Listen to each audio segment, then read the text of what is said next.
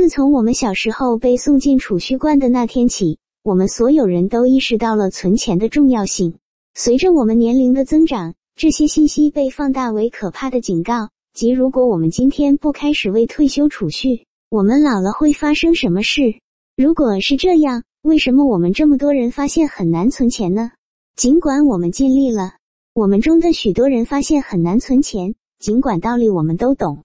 问题是，随着我们对金钱越来越不理智，我们的储蓄正在变得越来越难。信用卡的兴起对我们的储蓄能力是灾难性的。事实上，英国的个人债务在一九九零年和二零一三年之间增加了两倍。这是为什么呢？一九九零年，英国信用卡被广泛应用。研究表明，人们对信用卡和现金的重视程度不同。虽然理论上我们花的钱是完全一样的。但当我们用信用卡购买时，感觉不那么真实。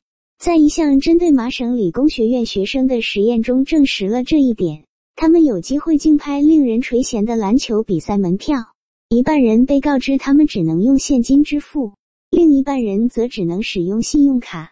也许毫不奇怪，信用卡组的出价平均是现金组的双倍。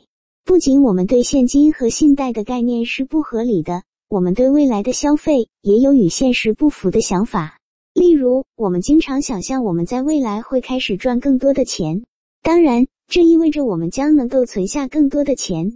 这种非理性的乐观意味着我们一直在推迟储蓄，直到一个假设的明天，那个我们会赚大钱并有坚定的财务自律的明天。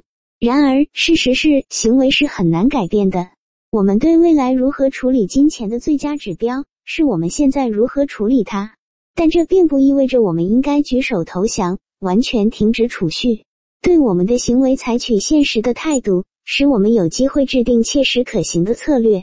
例如，我们可以把钱存到那些会因过早提取而受到惩罚的账户中，或者参加像“明天储蓄更多”这样的计划，即在每次加薪时，你承诺将收入的一个额外百分比储蓄起来。